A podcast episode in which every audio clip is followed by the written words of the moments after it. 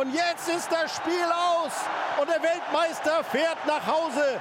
Und die Koreaner sinken nieder, beten dort völlig ausgepumpt. Überspitzt gesagt, das südkoreanische Team schlägt die deutschen Einzelspieler. Die Deutschen waren bei dieser Fußball-WM offenbar anders als in den letzten Turnieren keine echte Einheit. Dabei ist der Teamgedanke ein ganz wichtiger Baustein für Erfolg, sagt Mentaltrainerin Antje Heimsöth. Sogar im Einzelsport. Ne, weil wenn wir uns mit erfolgreichen Menschen äh, beschäftigen, ob jetzt in der Wirtschaft oder im Sport, dann sind die Menschen immer nur erfolgreich geworden, weil sie ein gutes Team hinter sich hatten. Also bei der letzten WM waren es eben etwa 100 Leute, die dabei waren. Da wird zwar dann boshaft gesagt, da zählen auch die Friseure dazu, aber ohne Team geht es halt nicht. Auch ein Felix Neureuter wird nicht WM-Bronze-Gewinner ähm, ohne ein Team im Hintergrund. Beim morschen Weltmeister hat in diesem Turnier aber wenig gepasst. Zumindest ein kleiner Faktor war wohl auch das Quartier im Plattenbau von Watuzinki.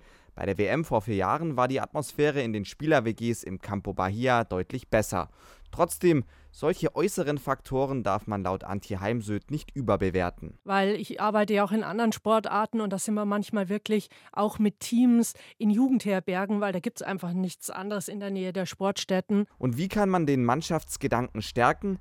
Dafür gibt es, egal ob im Profi- oder Amateursport oder im Berufsleben, viele Teambuilding-Möglichkeiten. Bitte abseits von Saufgelage, Feiern, sondern es braucht dann schon einen auch, dass wir was lernen über uns. Ich persönlich gehe gern mit Teams in äh, Naturseilgarten und mache Übungen, wo zum Beispiel einer in der Höhe von einer Seite auf die andere Seite muss. Viele bekommen dann Angst oder starke Emotionen. Wie verhält sich das Team am Boden? Die den sichern, unterstützen die den oder so nach dem Motto, mal lass den da oben mal äh, machen, wir ratschen da da unten sondern äh, da wäre es sehr wichtig, wie verhält sich das Team und das dann aufzuarbeiten. Bei Einzelsportarten kann man aber pauschal nicht sagen, ob man lieber alleine oder in einer Gruppe trainieren sollte.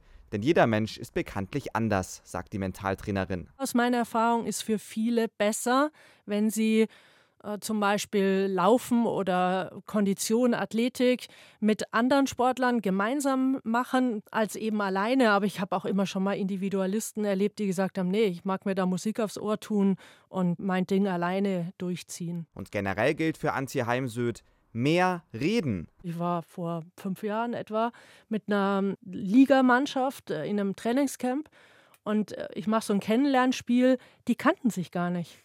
Die haben nie darüber geredet, ey, wer bist denn du eigentlich? Was machst denn du, wenn du nicht hier bist? Und was sind denn deine Hobbys sonst? Und dann kamen so Dinge raus wie, Mensch, du fährst auch gern Mountainbike. Ah, super, dann können wir ja in Zukunft am Wochenende gemeinsam trainieren und auf den Berg fahren. Da kann man noch unwahrscheinlich viel rausholen.